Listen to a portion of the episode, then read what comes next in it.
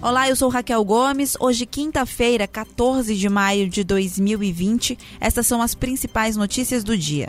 Quatro pessoas foram mortas depois de serem baleadas na madrugada de hoje em Maranguape, na região metropolitana de Fortaleza.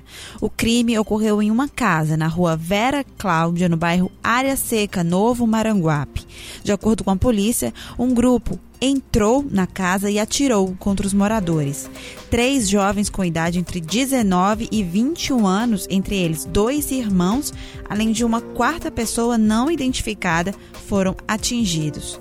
As vítimas não possuíam antecedentes criminais.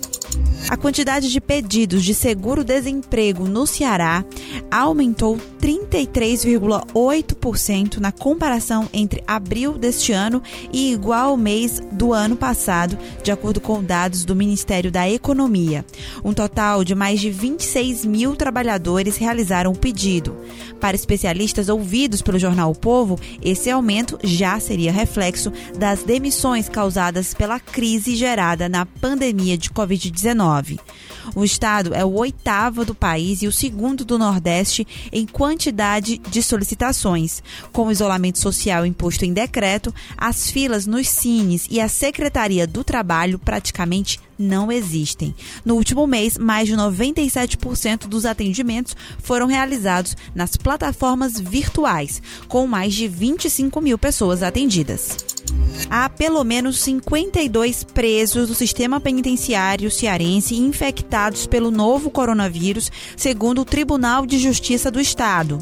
Destes, 28, ou seja, mais da metade dos casos confirmados, são do sexo feminino, o que indica um surto da doença no Instituto Penal Feminino Auri Moura Costa, que fica no município de Aquiraz. De acordo com o Tribunal de Justiça, foi constatado que há presos infectados em quatro unidades prisionais do Estado. De acordo com a Secretaria da Administração Penitenciária, a SAP, uma série de medidas do plano de contingência foram adotadas para conter o avanço da doença, entre elas a suspensão de visitas, capacitação dos agentes para remoção de casos suspeitos ou confirmados e a realização de testes. A possibilidade de relaxamento das regras de isolamento no Ceará depende de uma queda sustentada de número de casos e mortes pela Covid-19 por pelo menos duas semanas. A informação foi repassada pelo secretário da Saúde do Ceará, doutor Cabeto, em entrevista à Rádio Povo CBN.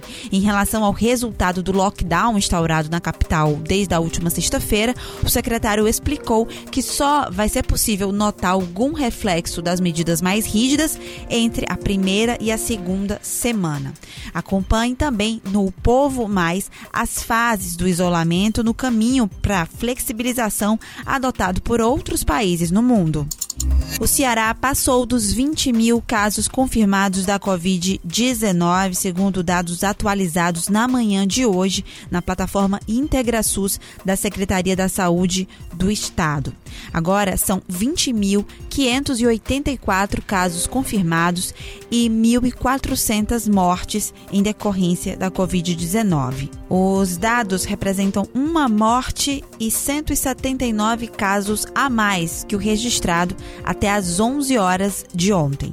A taxa de letalidade da doença está em 6,8% são 10.740 pessoas que já se recuperaram da Covid-19 no estado. Atualmente, mais de 35 mil casos estão em investigação e o estado já realizou mais de 53 mil testes para comprovar a doença. Entre a última terça-feira e esta quarta-feira, o Ceará ultrapassou a marca de 100 mortos em 24 horas, segundo a plataforma do governo Integra SUS. De um dia para o outro, houve o registro de 109 novas mortes pela Covid-19 no estado. A taxa de letalidade no Ceará está em 6,8%.